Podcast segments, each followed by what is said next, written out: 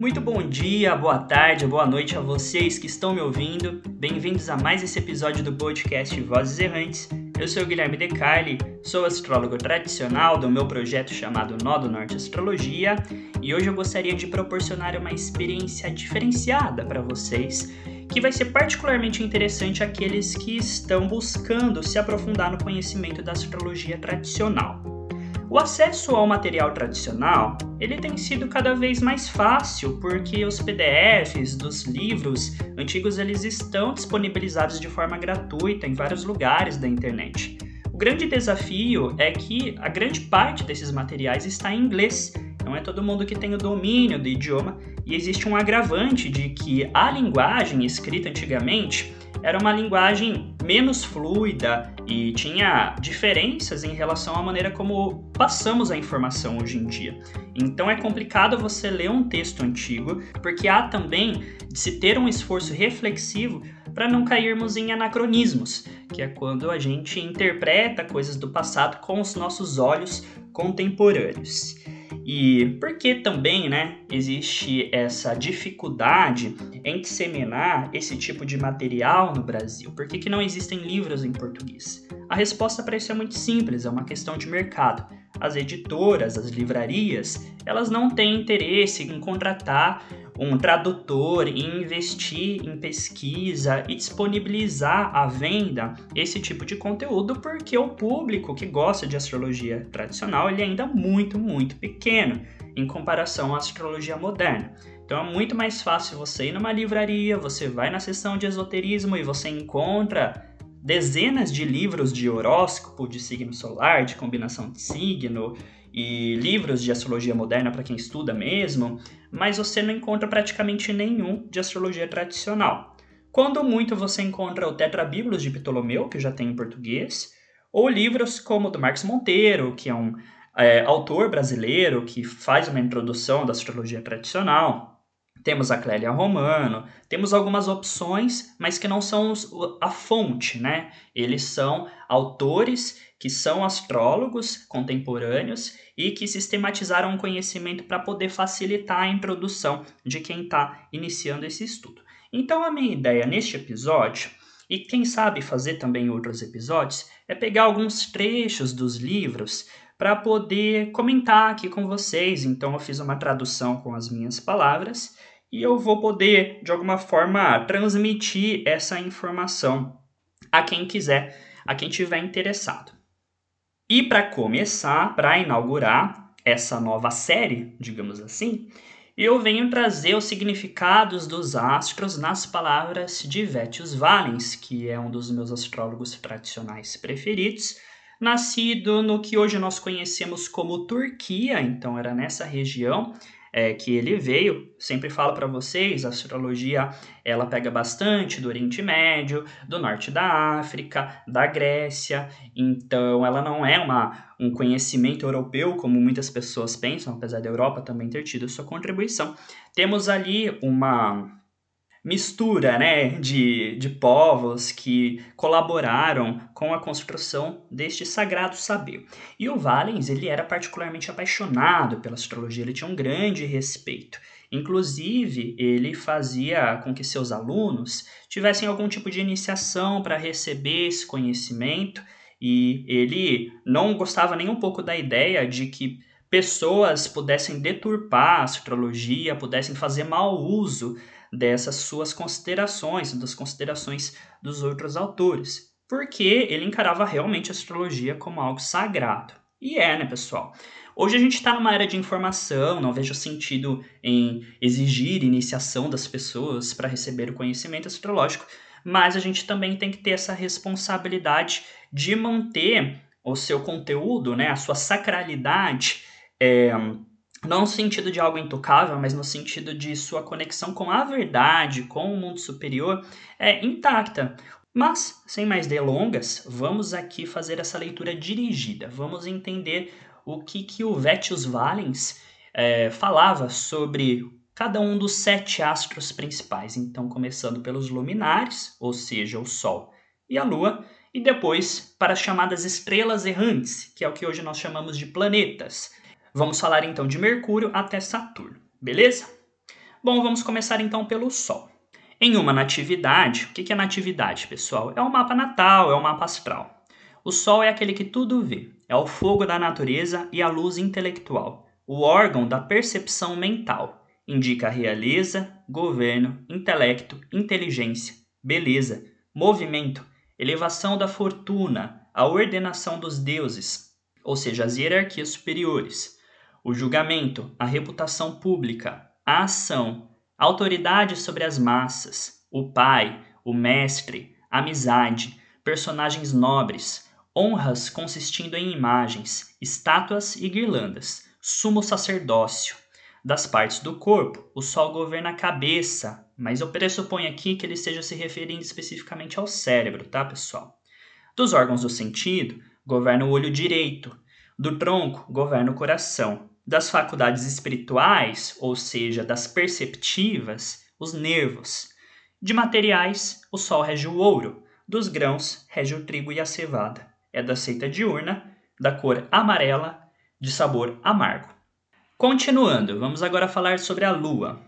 A lua, iluminada pela luz do sol e possuindo uma luz emprestada, em uma natividade indica a vida do ser humano, seu corpo, a mãe, a concepção, a aparência, a visão, viver juntos. A lua então ela está relacionada ao casamento legítimo. A Vênus também fala sobre o casamento, mas a lua ela colabora com essa questão.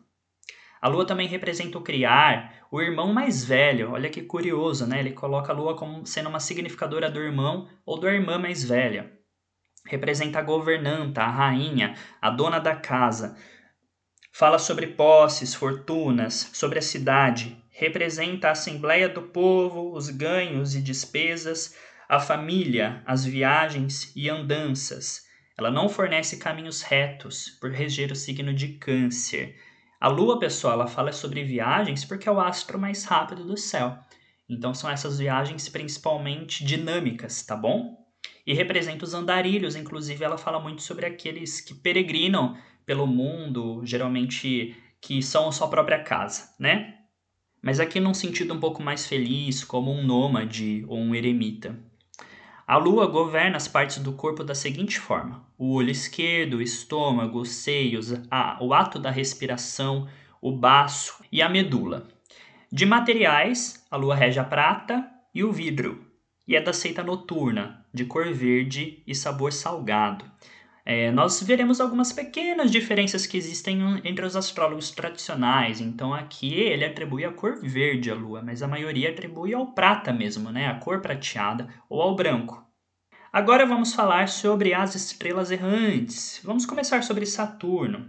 Saturno torna os nascidos sob ele mesquinhos, malignos, cansados, autodepreciativos, solitários, enganosos, secretos em suas malandragens rígidos, abatidos, com ar hipócrita, esquálido, vestido de preto, né? porque Saturno ele tem a ver com um comportamento mais taciturno, mais gótico, que gosta de cores escuras. Continuando, importuno, de aparência triste, miserável, com uma inclinação náutica, operando comércios à beira-mar, Saturno também causa humilhações, morosidade, desemprego, obstáculos nos negócios, processos intermináveis, subversão de negócios, segredos, prisão, correntes, pesares, acusações, lágrimas, luto, captura.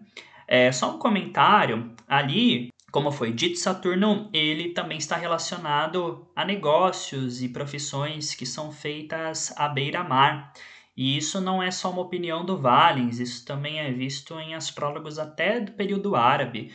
E porque provavelmente Saturno está representado com esse distanciamento, com as coisas que são perigosas e com aquilo que está para além dos limites. Então, o mar ele tem essa representação, principalmente nos tempos antigos, de um local onde o ser humano tem pouquíssimo controle, ele está sempre em risco quando se coloca no mar e está lidando constantemente com o desconhecido. Saturno cria servos e fazendeiros por causa de seu domínio sobre a terra e faz com que os homens sejam arrendários de propriedade. Teria a ver com latifúndio, né, nas nossas palavras. Coloca nas mãos de uma pessoa grandes graduações e distintos cargos, supervisão, gestão de propriedade de terceiros e paternidade de filhos de terceiros. De materiais, ele rege o chumbo, a madeira e a pedra. Dos membros do corpo, rege os joelhos, os tendões, a linfa, o catarro, a bexiga.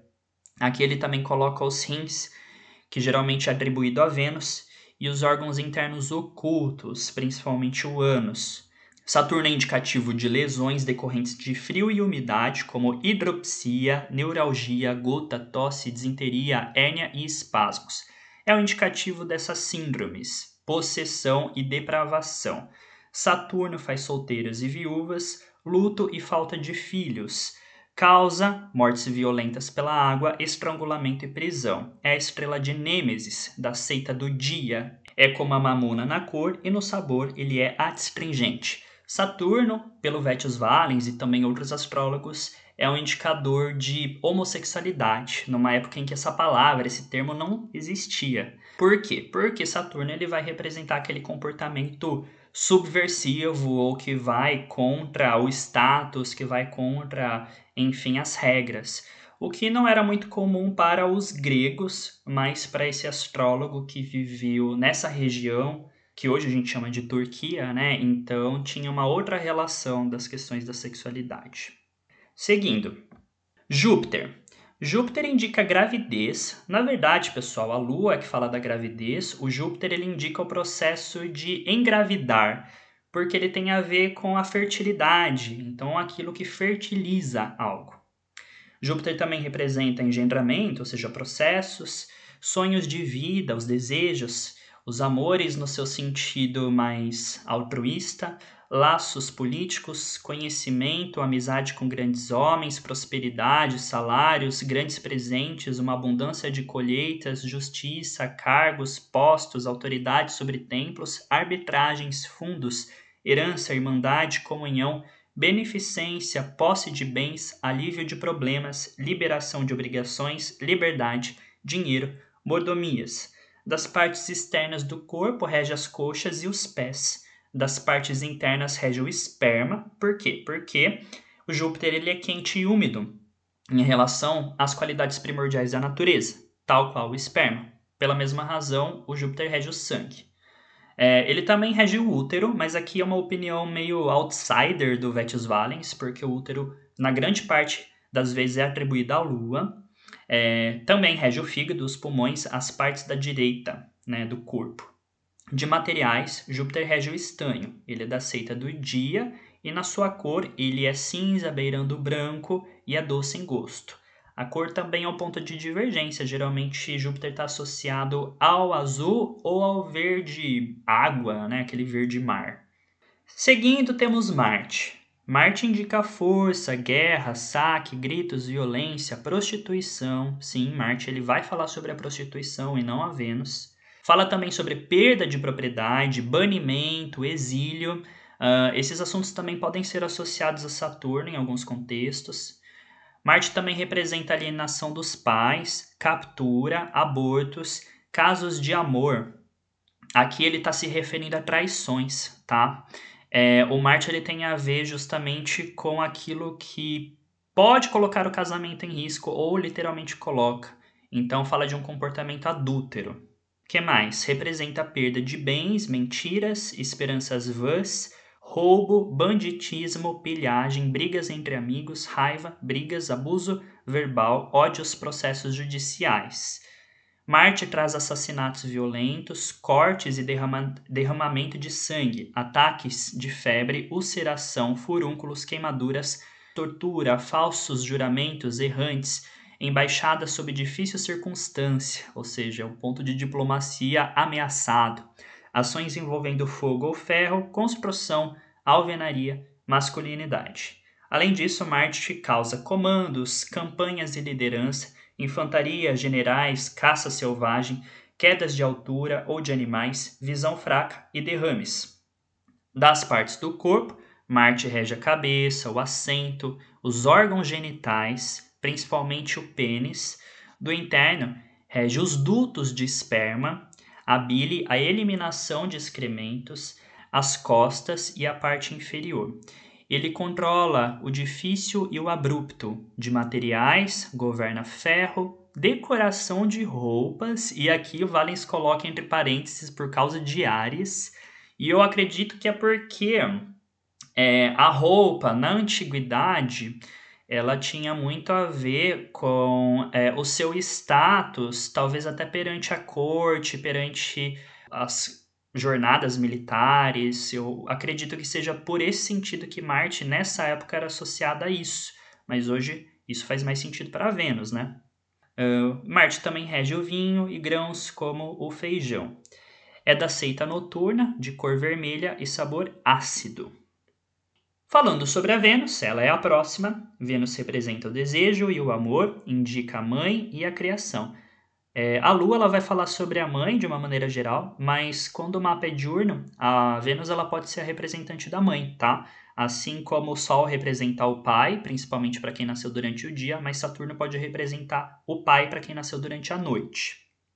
Ademais, a Vênus fala sobre criação, sacerdócio, Júpiter ele tem a ver com sacerdócio, é, o Sol especificamente com altos cargos como um papa, que querendo ou não é um governante, mas a Vênus ela também representa cargos eclesiásticos, ok? Basta pensar que a Vênus ela se exalta em Peixes, que é um signo jupiterial. Júpiter representa igrejas e templos, então a Vênus se sente muito confortável em Peixes, por isso é um astro relacionado também à fé.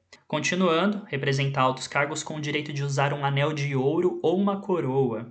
Alegria, amizades, companheirismo, aquisição de propriedades, ornamentos, acordo em termos favoráveis, casamentos, negócios puros, boas vozes, gosto pela música, doce canto, beleza, pintura, mistura de cores, ambos embordados, tingimento e confecção de unguentos. Unguentos são aquelas pomadas usadas para sanar feridas de fogo. Então, se Marte ele representa a queimadura, a Vênus, que desfaz os males de Marte, representa os unguentos, que vão curar essas marcas de queimadura. A Vênus faz os inventores e os mestres das artes, bem como o artesanato, o comércio e trabalho em esmeraldas, pedras preciosas e marfim. Vênus faz com que os homens sejam fiadores de ouros, trabalhadores do ouro, barbeiros e pessoas que gostam de limpeza e brinquedos. Confere cargo de supervisor de pesos e medidas, afinal de contas, Vênus rege Libra, a balança. Falando também de mercados e fábricas, mas fábricas naquela época não tem a ver com as fábricas que a gente pensa hoje em dia. Está aqui mais relacionado ao processo de artesanato, acredito eu. A Vênus também fala sobre o dar e o receber, presentes principalmente risos, alegria, ornamentação e caça em lugares úmidos. Que é bem curioso, né? Porque no geral Marte representa caça, mas caça em lugares úmidos é da Vênus. Talvez tenha a ver com coleta, como por exemplo aqueles que coletam caranguejos no mangue, pode ser uma atividade venusiana, quem sabe. Vênus traz benefícios de mulheres reais, reais aqui no sentido de realiza, ou da própria mulher, da esposa, e traz posição muito elevada quando atua em tais assuntos. Das partes do corpo, governa o pescoço, o rosto, os lábios, o sentido do olfato, as partes frontais dos pés, a cabeça, a, dos pés à cabeça, né? As partes da relação sexual, principalmente o órgão feminino, e das partes internas, o Valens associa ela também aos pulmões. É, mas geralmente a Vênus está associada aos rins e Júpiter aos pulmões. Dos materiais, a Vênus representa as pedras preciosas e as joias sofisticadas. Das frutas, ela rege a azeitona, azeitona considerada uma fruta nesse tempo. É da seita noturna, possui a cor branca, geralmente a Vênus é associada ao verde. E, sobre o sabor, o gorduroso e o doce. Por fim, chegamos a Mercúrio. Mercúrio indica educação, cartas, disputa, raciocínio, irmandade, interpretação, número, contas, geometria, mercados, juventude, jogos, furto, associação, comunicação, serviço, ganho, descobertas, obediência, esporte, artes marciais. Isso mesmo, pessoal. Mercúrio ele é o representador e não só para Valens, mas para outros autores também dos esportes, inclusive das artes marciais, e não Marte como é visto hoje em dia. É claro que Marte ele pode ter uma contribuição porque ele dá muita energia ao corpo, mas o esporte e o atleta em si é mercurial. Por quê? Porque o Marte ele não está interessado em ganhar pontos, ele está interessado em derrotar, em destruir o seu, o seu inimigo. Marte ele tem uma natureza muito abrupta, exagerada, por isso ele é um maléfico. Enquanto Mercúrio, ele leva as coisas na esportiva. Ele não está interessado em destruir, em matar, massacrar o seu inimigo. Ele está muito vinculado à ideia do esporte enquanto uma competição saudável, uma competição é, que serve a fins às vezes até filosóficos também. As próprias artes marciais elas têm um fundo filosófico. Apesar de que quando eu vejo uma luta livre como é feita hoje em dia na televisão, no UFC, eu acho que daí tudo bem pensar mais a partir de Marte, porque se trata de um esporte onde a violência é muito mais explícita e presente do que, por exemplo, num campeonato de judô ou de karatê. Bom, continuando, né? O Mercúrio ele fala sobre declamação, certificação, supervisão, é, também representa a pesagem e a medição, o teste de cunhagem, audição e versatilidade. Muitas pessoas perguntam quem representa a audição, né? É o próprio Mercúrio, ele fala tanto da comunicação quanto da audição. É, tanto que alguns aspectos de Mercúrio e Saturno pode representar prejuízo à audição, não só a fala. É o concessor de premeditação e inteligência, é o senhor dos irmãos e das crianças mais novas. Irmãos, é, no geral, também são representados por Marte, tá, pessoal? E a maioria, na verdade, coloca Marte como representante de irmãos. Uh, ademais, o, ele fala sobre. O, ele é o criador de toda propaganda e serviços bancários. Em seu próprio caráter, faz arquitetos de templos, modeladores, escultores, médicos, secretários, consultores jurídicos, oradores, filósofos, músicos, profetas, adivinhos, intérpretes de sonhos, trançadores, tecelões, sistemáticos médicos e os responsáveis pela guerra e estratégia. O Marte ele representa a guerra, claro. Aqui o Mercúrio ele atua nesse papel mais talvez de uma faceta de Atenas, a deusa, né? A Palas Atena. Pensa que Marte é Ares, o deus da guerra, mas a Palas Atena é a deusa da estratégia. E aqui o Mercúrio então seria essa estratégia de guerra. E aqueles que realizam qualquer trabalho é sistemático e incomum em contabilidade ou com raciocínio. Mercúrio faz levantadores de peso e mímico. Eu colocaria levantadores de peso mais como Marte, mesmo por Marte representar músculo. Aqueles que ganham a vida com demonstrações de habilidade, engano, jogo ou prestidigitação, que é um outro nome para ilusionismo. Também rege os intérpretes qualificados dos céus, ou seja, os astrólogos. Mercúrio ele rege a profissão de astrólogo e aqueles que, usando prazer ou conquistando o charme, ganham fama por seus feitos incríveis. Charme no sentido da lábia, tá? Os efeitos dessa estrela vão em várias direções, dependendo das mudanças do zodíaco, das interações das estrelas e produz resultados bastante variados. Conhecimento para alguns, venda para outros, serviço para outros, comércio e ensino para outros, agricultura ou serviço no templo ou emprego público para outros. Para alguns, concede autoridade, aluguéis, contratação de mão de obra, desempenho rítmico, exibição de serviço público e aquisição de atendentes pessoais ou de direito de usar linho do templo. É, eu acho que esse linho é um tecido, né? Então, não era todo mundo nessa época que poderia usar talvez uma roupa de tecido nos templos desse tipo de tecido. Devia ter algo sagrado para a época. Fala também sobre é, o vestido com o luxo apropriado para deuses ou governantes. Quanto ao resultado final, Mercúrio tornará tudo caprichoso no resultado e bastante perturbado, no sentido de instável. Ainda assim, faz com que aqueles que têm essa estrela em sinais ou graus maléficos se tornem ainda piores. O Mercúrio, quando ele está associado aos benéficos, ele age mais para o bem, quando ele está associado aos maléficos, ele age mais para o mal. Né? O Mercúrio é associado aos benéficos, ele vai ser então uh, como um astrólogo, como um profeta, como um contador, né, num sentido mais cotidiano, alguém que trabalha com palavras, que trabalha com números, um atleta, etc. Com os maléficos, ele pode representar ladrões, pode representar pessoas que enganam utilizando as palavras e, enfim, tantas outras coisas. Das partes do corpo, rege as mãos, os ombros, os dedos, as articulações, a barriga, o sentido de audição, as artérias, o intestino e a língua. de materiais rege o cobre e todas as moedas utilizadas na compra e venda. É, então, dinheiro, tá, pessoal, é assunto de Mercúrio e não da Vênus, mas não dinheiro como valor. O valor em si, a prosperidade é de Júpiter, mas a Vênus ela não é associada ao dinheiro, e sim ao Mercúrio. Basta pensar que a moeda tem cara ou coroa, tem uma dualidade, como é típico de Mercúrio. É, sobre o metal, geralmente cobre é da Vênus e Mercúrio, o metal Mercúrio, é do próprio Mercúrio. Mas essa coisa dos metais e das cores, elas foram melhores desenvolvidas pelos astrólogos árabes, porque eles eram mais praticantes de magia astrológica. Bom, pessoal, então aqui encerro essa pequena parte do grande livro Antologia de Vétius Valens.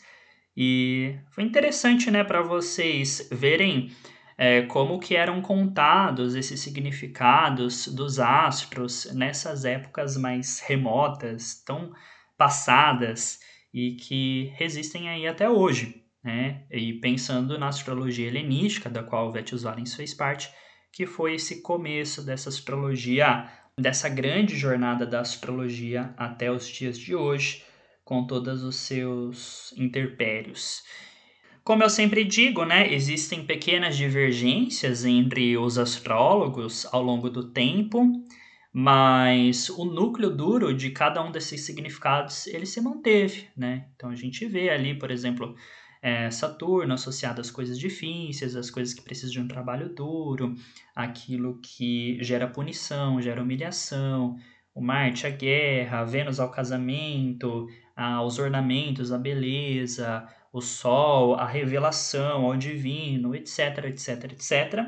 E as coisas até diferentes, né? Que às vezes a gente não consegue associar com tanta facilidade.